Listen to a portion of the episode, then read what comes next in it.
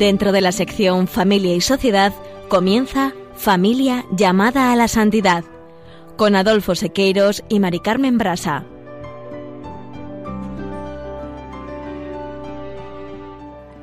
Muy buenas tardes, queridos oyentes de Radio María y familia Radio María. Bienvenidos al programa 179, Familia llamada a la Santidad. Muy buenas tardes, queridos oyentes. Con alegría compartimos esta tarde y aspiramos de todo corazón que el espíritu del niño que va a nacer y que la palabra de Dios ilumine nuestras oscuridades y nos mueva hacia las personas que nos necesitan olvidándonos, claro está, un poco de nosotros mismos. El programa de hoy lo dedicaremos a la oración conyugal y estaremos acompañados por Juana Merino y Manuel Díaz Salazar, que ya les conocen ustedes de otros programas. En la sección Esposos en Cristo, Juana Julise que dedicarán este espacio a la Sagrada Familia. No en vano, ella es la fuente primera de la comunión conyugal y queremos hacerlo no tanto atendiendo al sentido devocional y piadoso con que en estas fechas tradicionales el pueblo cristiano prodiga su amor y su júbilo sobre cada una de las figuras de la familia de Nazaret, sino que queremos poner hoy el acento en un aspecto que sin ignorar la emotividad popular propia de este tiempo se instala en la realidad trascendental del misterio de la encarnación por el cual el Verbo se hace hombre y habita entre nosotros.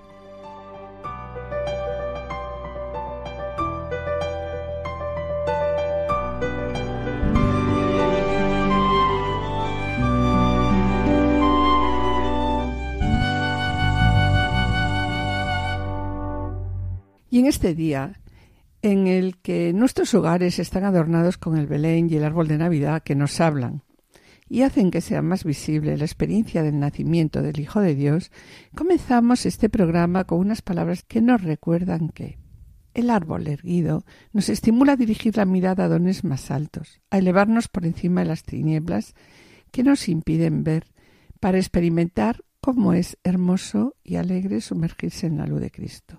En la sencillez del Belén encontramos y contemplamos la ternura de Dios manifestada en la del niño Jesús. El pesebre nos recuerda lo que Jesús dijo. Todo lo que deseéis que los demás hagan por vosotros, hacedlo vosotros por mí. Así, el nacimiento es el lugar evocador donde contemplamos a Jesús que tomando sobre sí las miserias del hombre nos invita a hacer lo mismo a través de las acciones de misericordia. Que el nacimiento del Señor sea una ocasión para estar más atentos a las necesidades de los pobres y de aquellos que, como Jesús, no encuentran quien los reciba y para recordarnos las necesidades de los que sufren y de aquellos que, como Jesús, no encuentran quien lo reciba, nuestro colaborador Seque ha compuesto esta canción que nos dice lo siguiente. Dame una manta para el frío de diciembre, dame un poquito de tu amor y de tu tiempo para recuperar la esperanza que un día yo perdí. Ayúdame, ayúdame a celebrar la Navidad. Abre las puertas de tu casa y haz un hueco en tu mesa porque en mi corazón también es Navidad. Abre las puertas de tu corazón, porque en mí nace el niño Dios. Ayúdame, ayúdame a hacer un mundo mejor, ayúdame a amar en plenitud, ayúdame, ayúdame a celebrar la Navidad. una manta para el frío de diciembre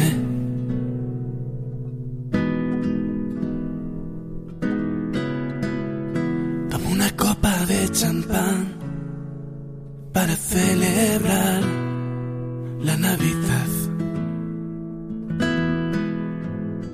Dame un poquito de tu amor y de tu tiempo para recuperar la esperanza que un día yo perdí. Ayúdame a celebrar la Navidad. Abre las puertas de tu casa y haz un hueco en tu mesa. Porque mi corazón también es Navidad. Abre las puertas de tu corazón porque en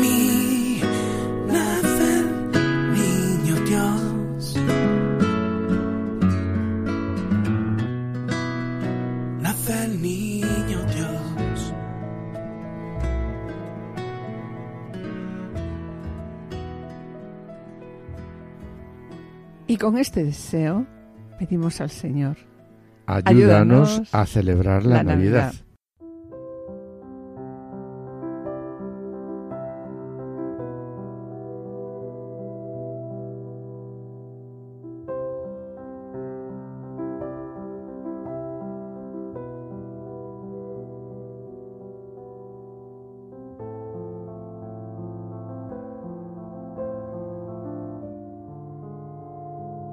Queridos oyentes y familia de Radio María, estamos en el programa Familia llamada a la Santidad, dirigido por Adolfo Sequeiros y quien les habla, Mari Carmen Brasa. Antes de iniciar el espacio de Esposos en Cristo, quisiéramos adelantarles que en el colofón, Juana Merino y Manuel Díaz Salazar presentarán su experiencia de oración conyugal. A continuación, en la sección Esposos en Cristo, Juana Julio y Seque dedicarán el espacio a la Sagrada Familia. No en vano ella es la fuente primera de la comunión conyugal. No os perdáis su ejemplo de vida, permaneced con nosotros, permaneced en Radio María.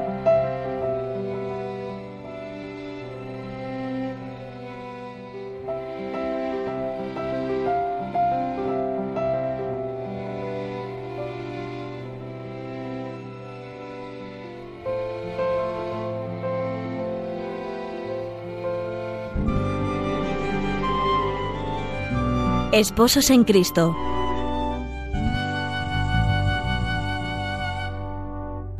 Queremos poner hoy el acento en un aspecto que, sin ignorar la emotividad popular propia de este tiempo, se instala en la realidad trascendental del misterio de la Encarnación, por el cual el Verbo se hace hombre y habita entre nosotros. Un misterio, pues, en el que, junto a la más habitual consideración de las santidades respectivas de María y José, cada uno incluso con sus aproximaciones particulares desde la teología y el culto, es preciso subrayar su realidad sustantiva como matrimonio.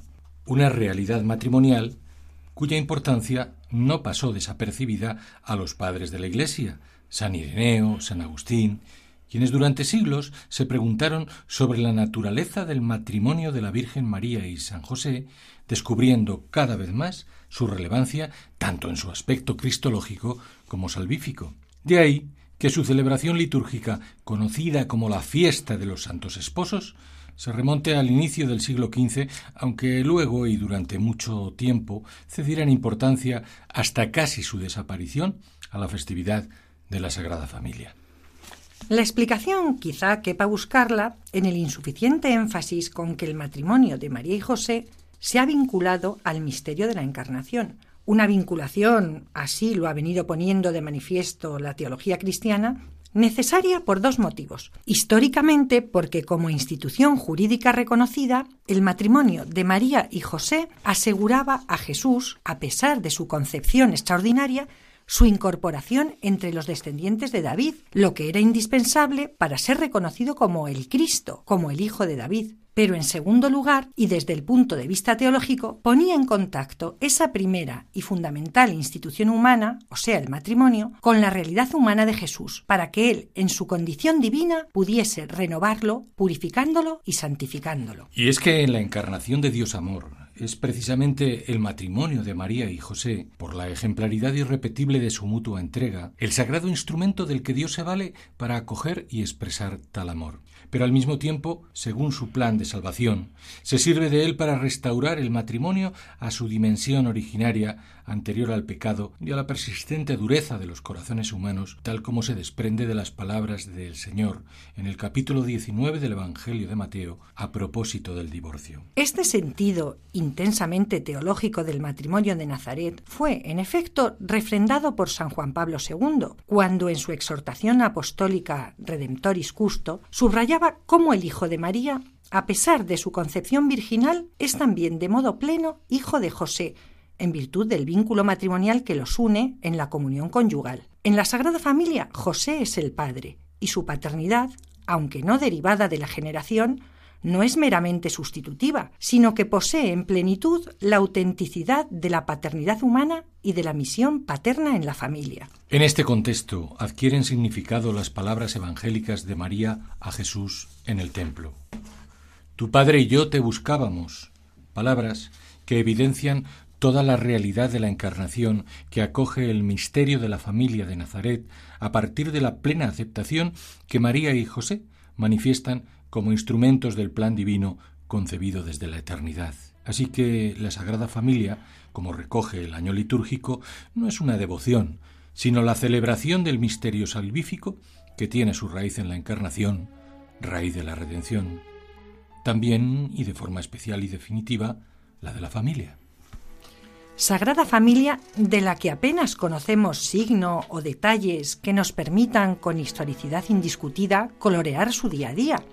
En su lugar, por ejemplo, nos complacemos en las escenas domésticas que muchas veces la tradición, la imaginación del pueblo cristiano o los artistas más devotos han querido, por ejemplo, presentar en las advocaciones concretas o en figuraciones domésticas del hogar de Nazaret, o en meditar amorosamente cada pasaje evangélico que nos acerca a sus figuras como primer matrimonio cristiano y santo en grado sumo.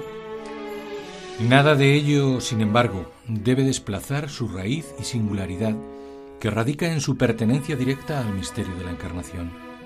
Un misterio en el que ambos, María y José, cobran a la vez un papel decisivo. Así como María acepta en el fiat la maternidad humana que permite encarnarse al Verbo en su seno, José acepta, mediante la obediencia de la fe, la paternidad humana respecto a Jesús, siguiendo la luz del Espíritu Santo.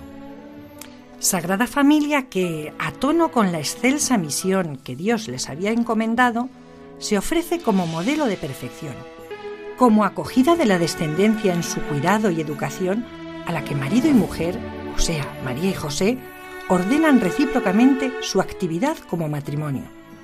En este sentido, como afirmaba Pío XI, María y José ofrecen realmente, en el cuidado de Jesús, el primer ejemplo divino de la educación cristiana. Así es. Si el misterio de la encarnación nos revela que el Hijo de Dios vino al mundo en una condición humana semejante a la nuestra, es lógico que el crecimiento de Jesús desde su infancia hasta la edad adulta requiriese la acción educativa de sus padres a los que vivía sujeto. Pues si en María, colmada como era de dones y gracias divinas, pudo encontrar un modelo imitable y un ejemplo perfecto de amor a Dios y a los hermanos, en José, aparte de un paradigma de humildad y justicia, halló el camino de maduración personal a través de su inserción en el mundo del trabajo y la vida social por medio del conocimiento de la ley. De ambos aprendió sin duda los ritos y prescripciones de Moisés, la oración al Dios de la Alianza mediante los salmos y la historia, así como a frecuentar la sinagoga y realizar la peregrinación anual a Jerusalén. Todo ello para que Jesús creciera en sabiduría, en estatura y en gracia, como paso previo para su misión. Puede decirse así que María y José son ejemplos perfectos de educadores en su entrega plena al desarrollo integral de su hijo.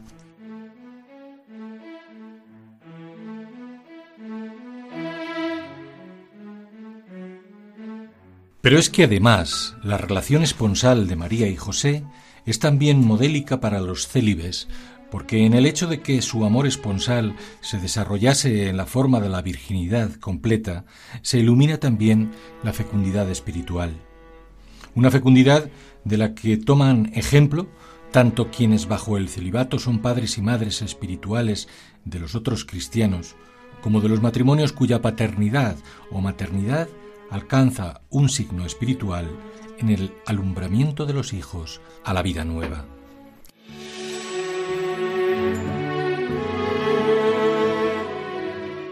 María y José en suma, y no considerados como dos santidades separadas, sino en su comunión de vida y amor, en su perfecta comunión conyugal, en su realidad como matrimonio perfecto, constituyen, por elección divina, la primera dimensión de la existencia de Dios hecho hombre. María, en su altísima dignidad de Madre de Dios, de la que participa José por medio de la alianza conyugal. Y con ambos y sobre ambos Jesús, el Verbo encarnado. Realidad, en suma, de la Sagrada Familia, a la que numerosos teólogos han declarado Trinidad terrena, esto es, reflejo de la realidad sobrenatural de la Santísima Trinidad y modelo protector de todas las familias cristianas, como suscitaba en esta hermosa oración el Papa Pío XII. Oh Sagrada Familia, Trinidad de la Tierra, oh Jesús, María y José, sublimes modelos y tutores de las familias cristianas. Recurrimos a vosotros, no solo para confortarnos con la suave contemplación de vuestros amables ejemplos, sino también para imploraros vuestra protección y prometeros constante fidelidad en el camino que nos indicáis.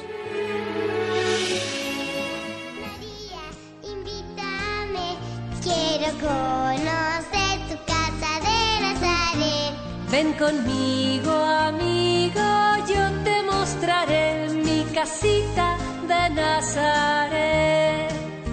Voy contigo, amiga, quiero conocer tu casita de Nazaret. Jesús, mi niño, ven pronto a comer. Junta tus manitos para agradecer. Espérame un poquito, estoy en el taller, tallando una silla con mi padre José. Tallando una vida con su padre José. Jesús querido, hoy te cociné tu plato preferido, aquel contigo y miel.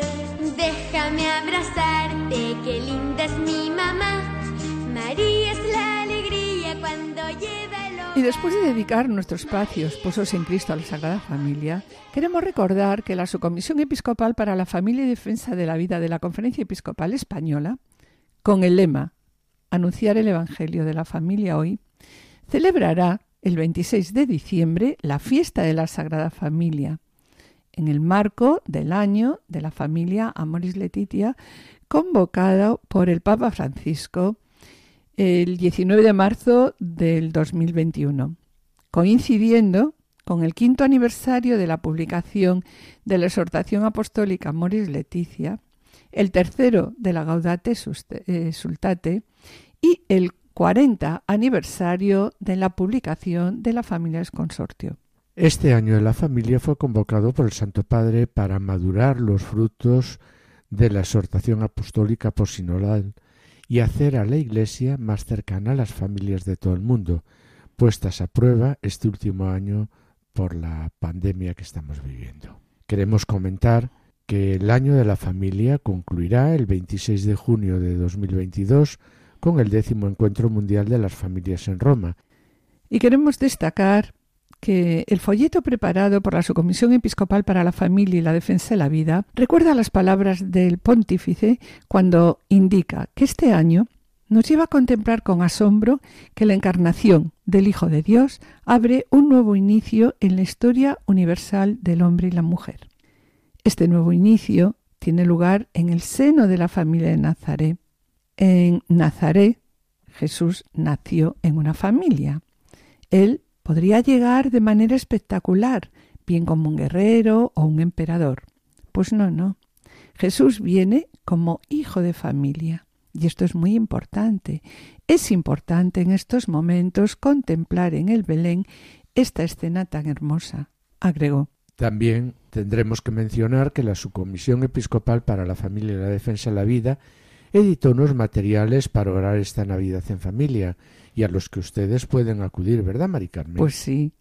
Y a mí también me gustaría recordar aquí a Adolfo que sobre la oración en familia, que tanto nos preocupa y tantas veces insistimos en nuestros programas, Familia llamada a la Santidad, sobre la oración en familia, nos hemos hecho una pregunta en la emisión, recuerdas, del pasado 13 de Sí, sí. diciembre, ¿no? Sí, sí. ¿Cómo podemos hacer oración en casa con nuestros hijos?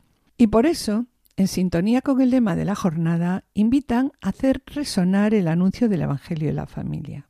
Y leo, las familias, como iglesias domésticas, también deben convertirse en discípulas misioneras de ese amor. Frecuentemente son quienes están mejor situadas para ofrecer este primer anuncio, apoyar, fortalecer y animar a otras familias, que luego darán lugar a la acogida, al acompañamiento. A cada una y a todas las familias para que puedan descubrir la mejor manera de superar las dificultades que encuentran en su camino.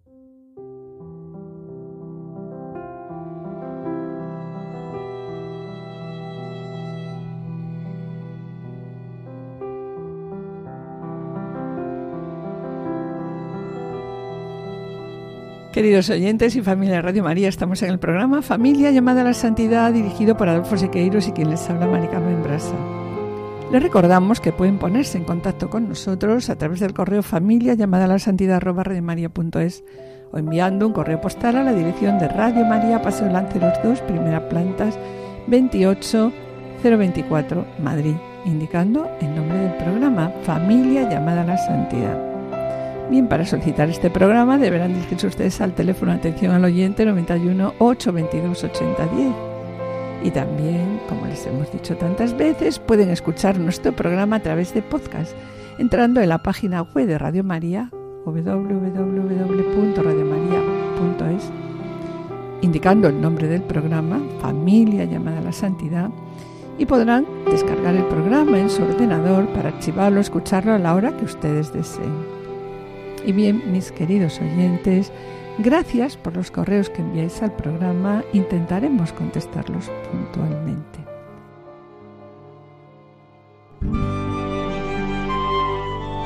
Colofón.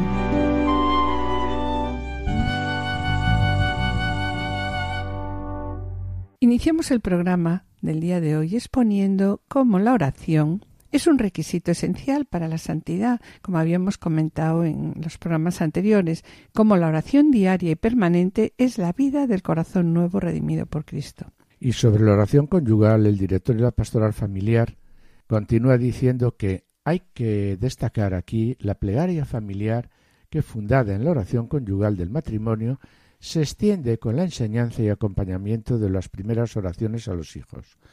Una oración conyugal hecha en común marido y mujer y una oración familiar, padres e hijos juntos. Y sobre la oración conyugal, quiero destacar cómo la Moris Leticia refleja una preocupación, preocupación ya expuesta en numerosas catequesis por el Papa Francisco.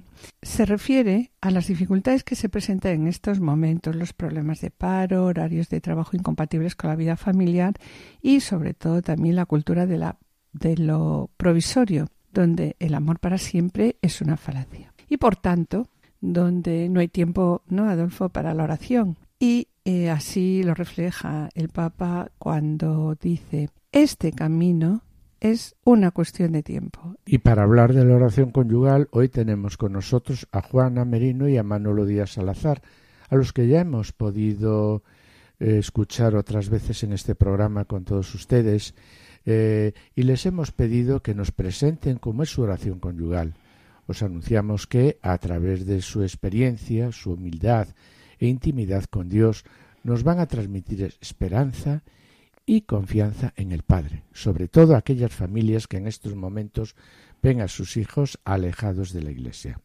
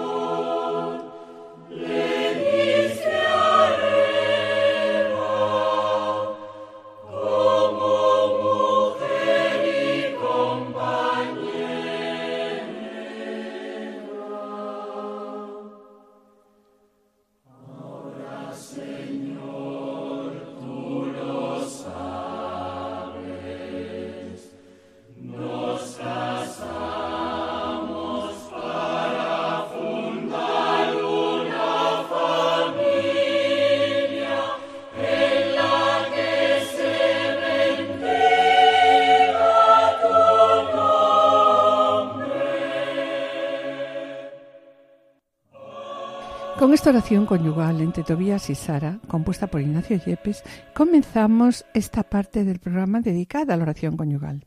Como os adelantamos, hoy están con nosotros en el estudio Juana Merino y Manuel Díaz Salazar. Ellos están licenciados en teología y poseen estudios de máster en matrimonio y familia. Es un matrimonio que tiene una gran experiencia, tanto práctica como teórica, en temas de preparación al matrimonio y acompañamiento de matrimonios recién constituidos a los que llevan dedicando una buena parte de su vida. Esperamos que sus palabras y sobre todo su testimonio de vida nos acerquen a Dios. Hola Manolo, hola Juana. Hola, buenas tardes, Adolfo. Buenas tardes, Mari Carmen. Bienvenidos, bienvenidos una vez más a esta querida Radio de la Virgen. La verdad es que son muchas las veces ya que hemos estado con vosotros y que nos habéis transmitido vuestra experiencia de Dios. Hoy, mis queridos oyentes, como habíamos quedado en programas anteriores, vamos a hablar de la oración conyugal, pero vamos a hablar de una manera más vivencial.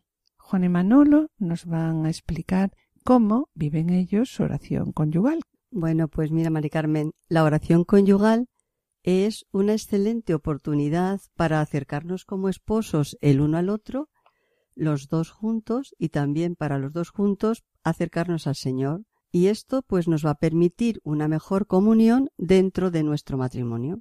Bueno, pues a esto es a lo que nos va a ayudar la, oración, conyugal. Porque también la oración conyugal es un tiempo propicio para enriquecer nuestro día con un encuentro de amor a tres. Explícanos eso los esposos y Dios, ¿no? Este es el encuentro de amor a tres, los dos esposos, el esposo, la esposa y Dios. Y el Dios con el que nos relacionamos son tres personas. Dios Padre, Dios Hijo y Dios Espíritu Santo. Por tanto, nuestra oración conyugal es un encuentro de amor a tres. Y también es una gracia que Dios da al matrimonio para vivir su fe, para vivir su amor mutuo, para vivir su compromiso recíproco, y también nos va a ayudar a hacer las paces cuando, nos sea, necesario. una vez Muchas veces lo necesitamos. Manolo, ¿qué nos quieres decir sobre pues la oración eh, conyugal? ¿Qué quieres añadir? pues el encuentro con el Señor amansa los corazones de los que se acercan a Él. En este caso, los corazones de los esposos. En el encuentro de los esposos con el Señor, alimenta, el Señor alimenta, sostiene y fortalece eh, pues ese matrimonio, esa familia. El padre Cafarel llega a decir que si todos los hogares cristianos estuvieran convencidos de la importancia de la oración conyugal y si en todos fuera vivida, habría pues en el mundo un prodigioso crecimiento de alegría, de gozo y de la gracia. también nuestro querido Papa San Juan Pablo II no se cansaba de invitar a los esposos cristianos a rezar juntos y también a rezar con sus hijos. No solamente de San Juan Pablo II, sino que Benedicto, XVI, y en la actualidad nuestro Papa Francisco nos sigue insistiendo sobre la importancia de que los esposos oren juntos, la importancia de la oración de los esposos. Claro, y es que orando el matrimonio reconoce que depende de Dios, reconoce que le necesitamos, ¿no? Que es fundamental para nuestras vidas. Entonces, fíjate, Mari Carmen, ¿a dónde, a quién vamos a ir los esposos cristianos juntos? Pues, pues a, buscar, el rostro de Dios y a entregarnos a Él con confianza, porque solo Él tiene palabras de vida eterna. ¿no? Los esposos oran juntos, oramos juntos para bendecir a Dios, para alabarle, para darle gracias, por todos los dones que cada día nos da, comenzando por su propio amor. Sí. Y Manolo, ¿quieres añadir, no? Pues sí, mira, eh, también oran para interceder por otros. Os aseguro que lo que dice Jesús, que si dos de vosotros se unen para pedir algo, mi Padre que está en el cielo se, lo concederá. Entonces, la oración de los esposos es increíble. Y, y también para dar gracias a Dios por todo lo que acontece en nuestra vida. Es bueno reconocer que todo lo que Dios hace en nuestras vidas, tanto en los buenos momentos como en los malos, porque sí, todo sucede para el bien de los que Dios ama. Si todo es gracia, todo es don. Todo lo que acontece en nuestra vida es para nuestro bien, nos, lo, parezca, o no, que no siempre lo vemos tan claro y ni parece tan tan, pero es así. Luego es justo y es necesario dar gracias a Dios en todo momento. la cuarta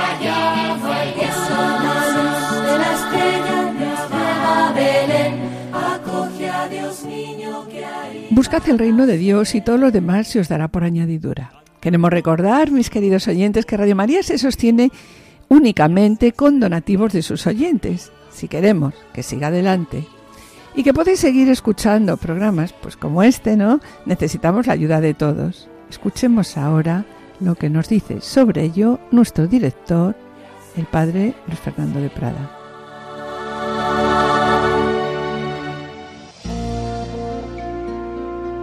Todos recordamos esa escena evangélica en que Jesús, al ver aquella viuda que ofreció unas pequeñas monedas al templo, comentó a sus discípulos, En verdad os digo, que esta viuda pobre ha echado más que nadie, porque los demás han echado de lo que les sobra, pero esta que pasa necesidad ha echado todo lo que tenía para vivir. Una reflexión que vale para todas las dimensiones de nuestra vida, ¿Nos ofrecemos por completo a Dios y a los hermanos o solo les damos las sobras de nuestro tiempo, bienes, cualidades? El propio Hijo de Dios se nos ha entregado por completo al compartir nuestra vida desde el pesebre a la cruz. También María y José pusieron sus vidas al servicio incondicional de Jesús. ¿Y nosotros? ¿Qué estamos dispuestos a hacer este año para prepararnos al nacimiento de Cristo? En Radio María queremos poner nuestros trabajos, voces, ondas, para prolongar la voz de los ángeles que anunciaron el nacimiento del Salvador. ¿Podremos contar con tu ayuda en forma de oración, sacrificio, voluntariado o donativos? Así lo hacéis tantos bienhechores y voluntarios a los que un año más os agradecemos haber dado lo mejor de vosotros mismos, como la viuda del Evangelio. Si tú también quieres colaborar, Puedes informarte llamando al 91 822 8010 o entrando en nuestra página web radiomaria.es. Santo y feliz tiempo de Adviento con José y María, en la espera de Jesús.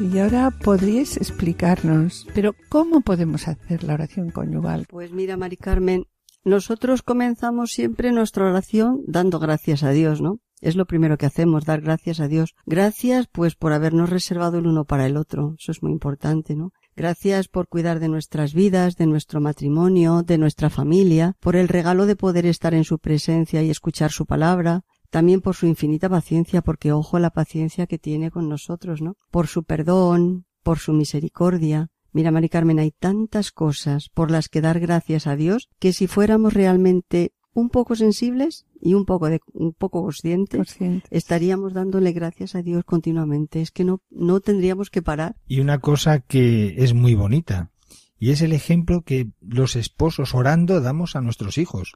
Cuando nos ven orar, porque ellos aprenden más de lo que ven hacer a, los padres de lo que les decimos. Podemos decirles muchas cosas, pero si no, lo ven, si no lo ven no hay nada que hacer. Y la verdad es que esa es nuestra experiencia, fíjate. Nosotros rezábamos con nuestras hijas todas las noches al acostarse, cuando eran muy pequeñas. Después ya con seis, ocho años compramos un libro que se titulaba El Evangelio de los Niños y cada noche leíamos un Evangelio con una pequeña reflexión y comentario, y al final de cada Evangelio había una propuesta donde les invitaban a vivir algo concreto sobre el Evangelio, es decir, intentábamos eh, que, lo, que lo aterrizaran.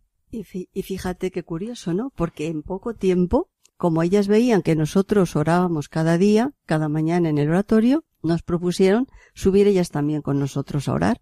Y Perdonad que haga un inciso. Explicarnos qué es esto del oratorio. Subir al oratorio, uno puede vivir en un monasterio, en un convento. Nosotros, una parte de la casa, es decir, una parte de la casa, un hueco de nuestra casa, dijimos, este es el oratorio. Y entonces tenemos puesta una Biblia, tenemos puestas unas velas, tenemos el mapa del mundo al fondo, con, la, con María, con unas velas, con unas flores, y es un rincón especial donde vamos a orar. Es decir, es ese sitio donde vamos a encontrarse de tal manera que cuando nos ven ahí saben que estamos en oración. pues estuvimos así mucho tiempo con la Biblia para los niños, leyéndola cada día, cada día leíamos un pasaje, cada día leía una de ellas, ¿no? Luego meditábamos en silencio la palabra y terminábamos compartiendo juntas pues lo que habían orado.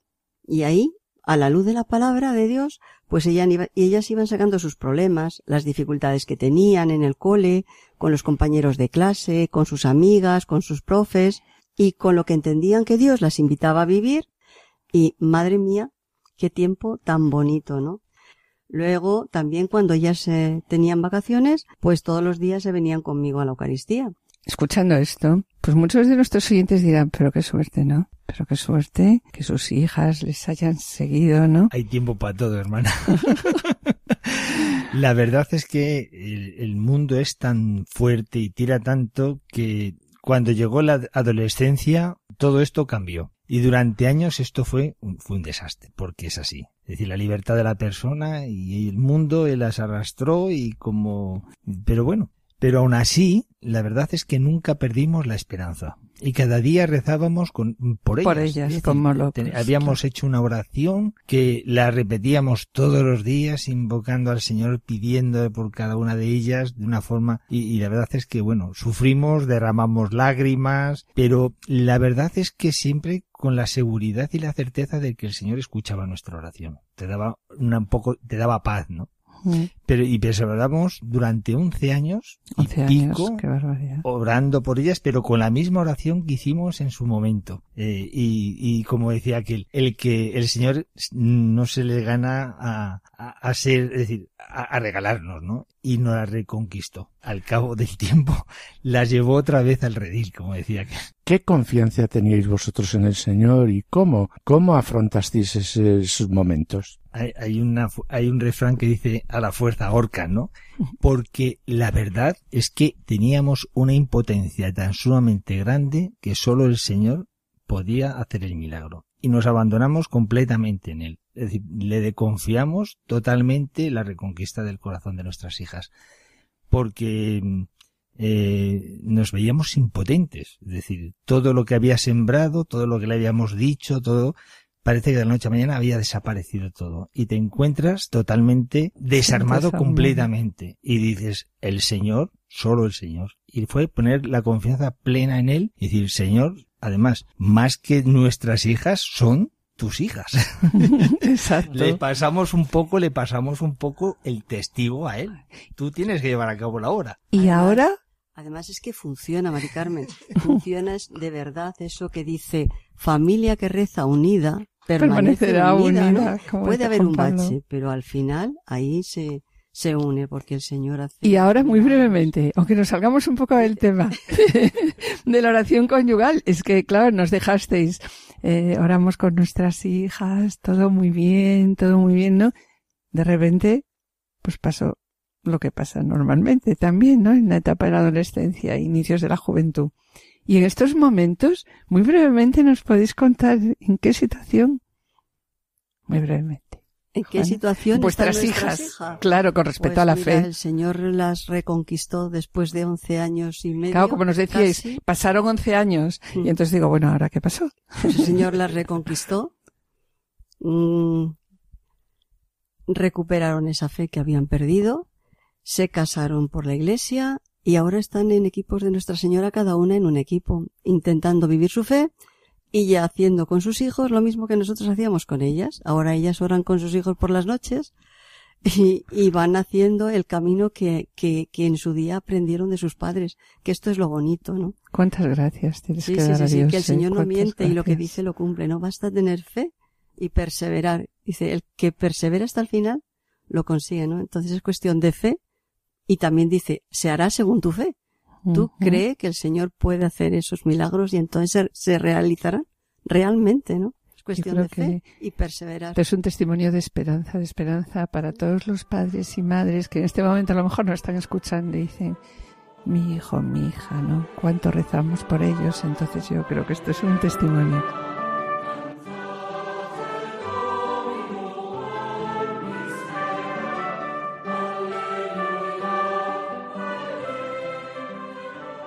Están escuchando Familia llamada a la Santidad con Mari Carmen Brasa y Adolfo Sequeiros.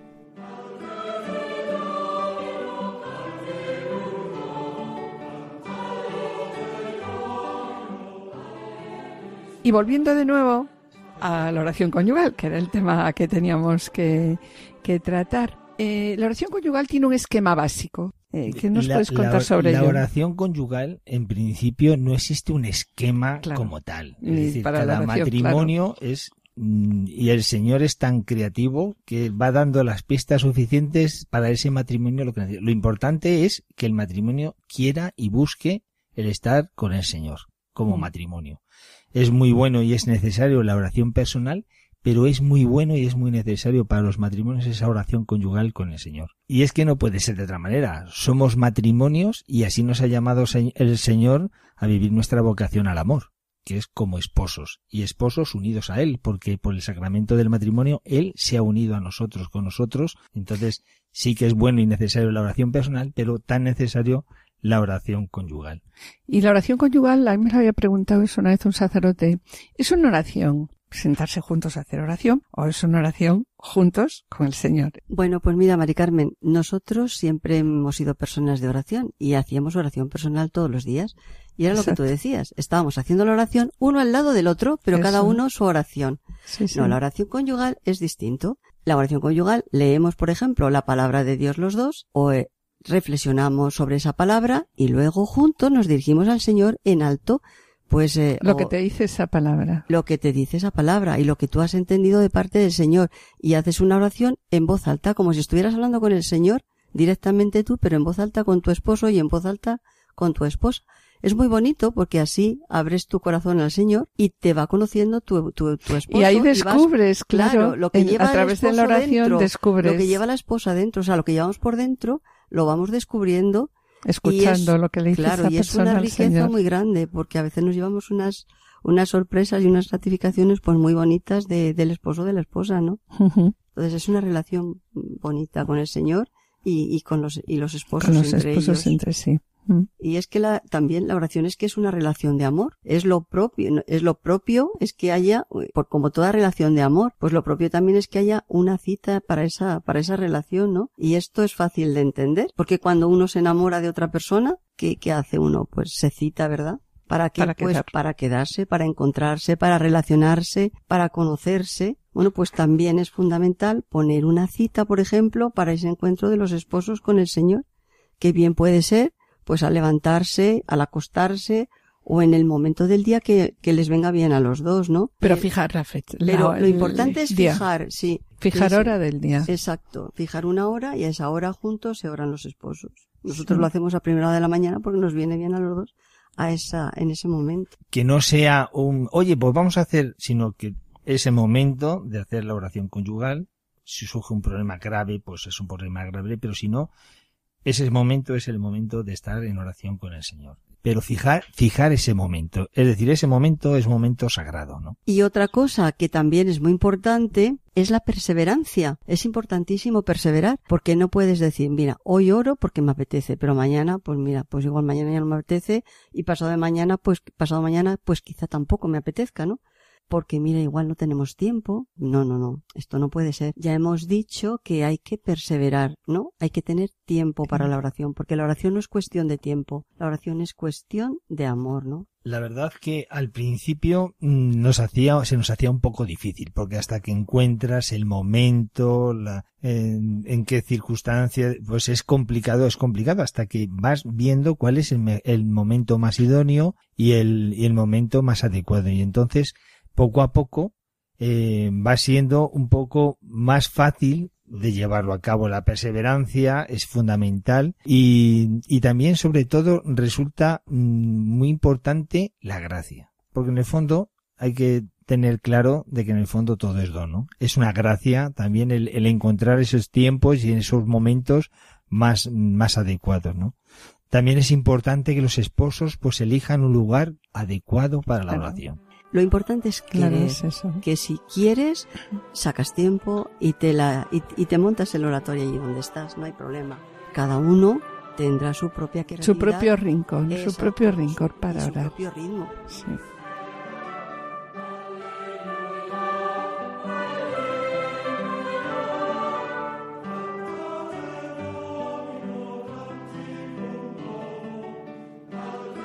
hace un momento eh, nos habéis comenzado a explicar cómo comenzabais la oración. Decíais que primero dando gracias, ¿no?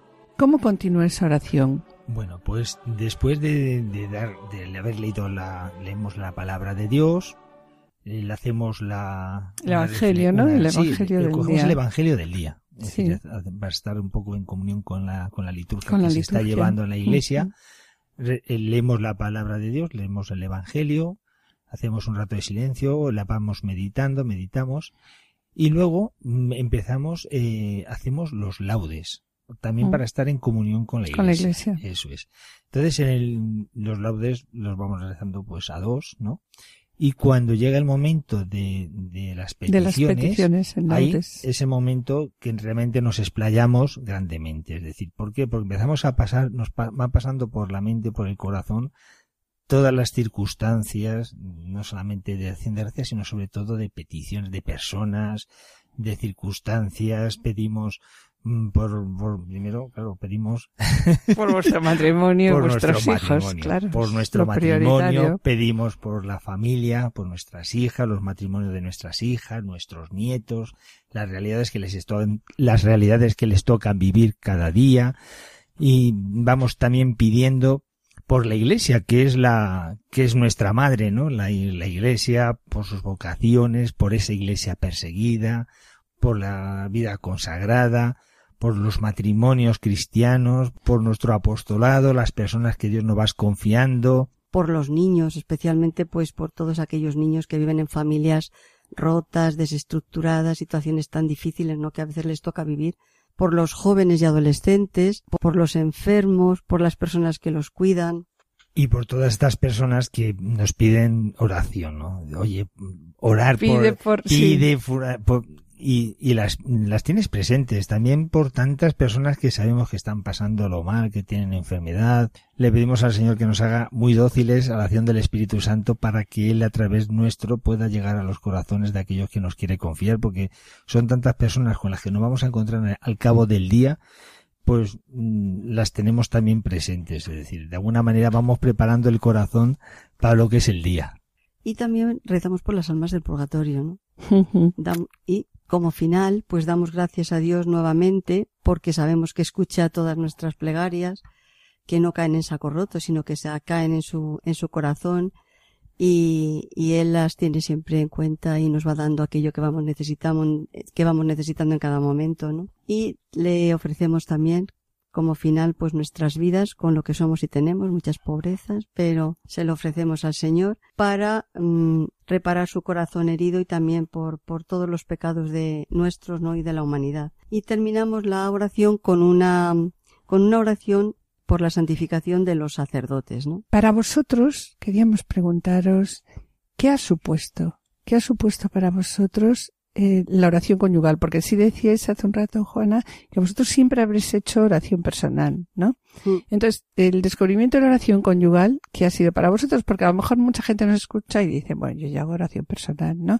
Pero quizá la oración conyugal es la más desconocida. Entonces, ¿qué ha supuesto para vosotros el descubrimiento de la oración conyugal? Pues la verdad, Mari Carmen, es que ha sido un regalo y una gracia muy grande para nuestro matrimonio, ¿no?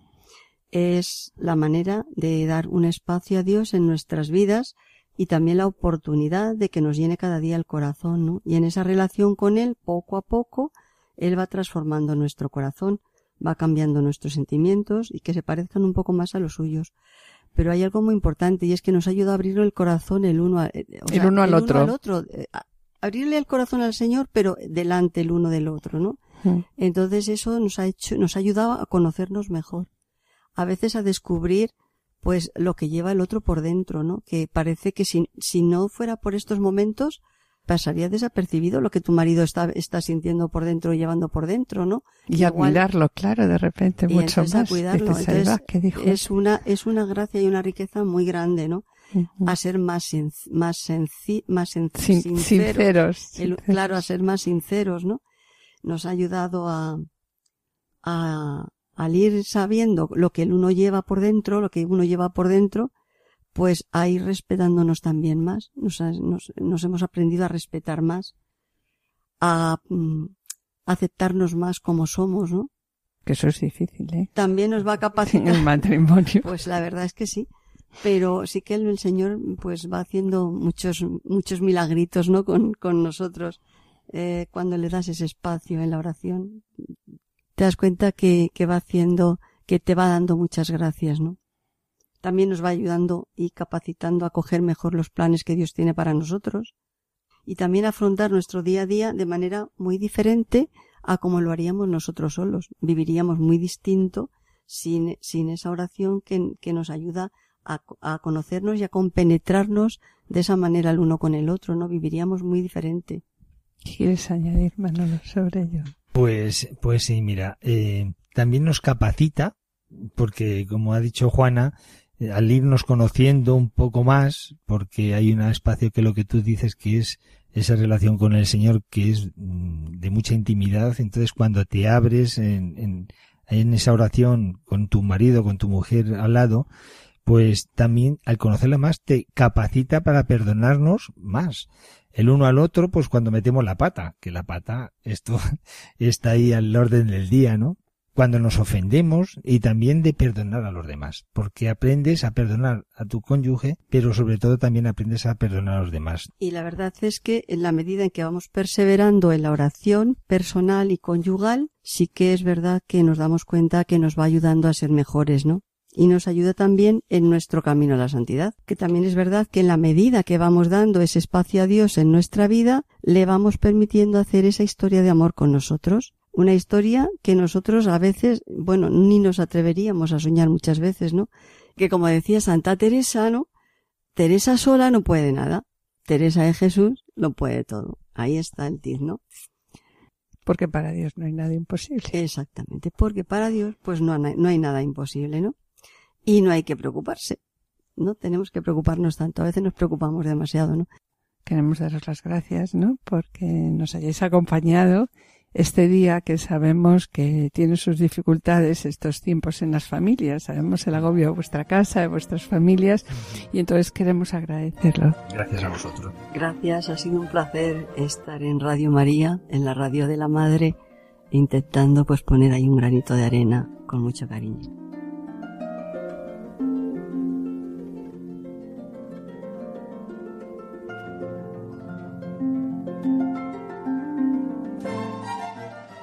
Y finalizamos el programa del día de hoy con la oración propuesta por la Subcomisión Episcopal para la Familia y la Defensa de la Vida de la Conferencia Episcopal para la jornada de la Sagrada Familia que se celebrará el próximo día 26. Oración que en este ambiente navideño no nos resistimos a presentar ante la Sagrada Familia como plegaria para que reine la paz, la esperanza y el amor en los corazones de todas las familias. Oh Dios Padre bueno, María y José, escuchando tu voz, te ofrecieron sus vidas con un sí generoso, acogiendo a tu verbo en el hogar de Nazaret. Ellos cuidaron a Jesús niño con ternura y rectitud. Lo educaron en su adolescencia en la mansedumbre y la fortaleza, para amar a todos y perseverar ante la adversidad. Por su intercesión y ejemplo, Concede a nuestras familias escuchar la palabra divina para permanecer enraizadas en Cristo, educar a los hijos en la verdad y el bien para que sean discípulos misioneros, acompañar a los ancianos en el sufrimiento y el dolor para que experimenten la caricia divina. Y que así, por medio del Espíritu Santo, seamos testigos del Evangelio de la vida, luz y esperanza de nuestra sociedad. Amén. Y bien, mis queridos oyentes, con pena, como os decimos siempre, tenemos que despedirnos. En el programa de hoy hemos hablado de la oración conyugal, acompañados por Juana Merino y Manuel Díaz Salazar. Y en la sección Esposos en Cristo, Juana Julio y Seque dedicaron el espacio a la Sagrada Familia. No en vano, ella es la fuente primera de la comunión conyugal. Agradecemos a los asistentes de control de sonido su ayuda y colaboración. Y esperamos estar de nuevo con todos ustedes el jueves dentro de dos semanas. Muchas gracias por su atención. Hasta la próxima audición y que el Señor les bendiga. Deseándoles una feliz Pascua de Navidad. A continuación damos paso al programa voluntario. No se lo pierdan, permanezcan a la escucha, permanezcan con nosotros en Radio María. Han escuchado Familia llamada a la santidad con Adolfo Sequeiros y Mari Carmen Brasa.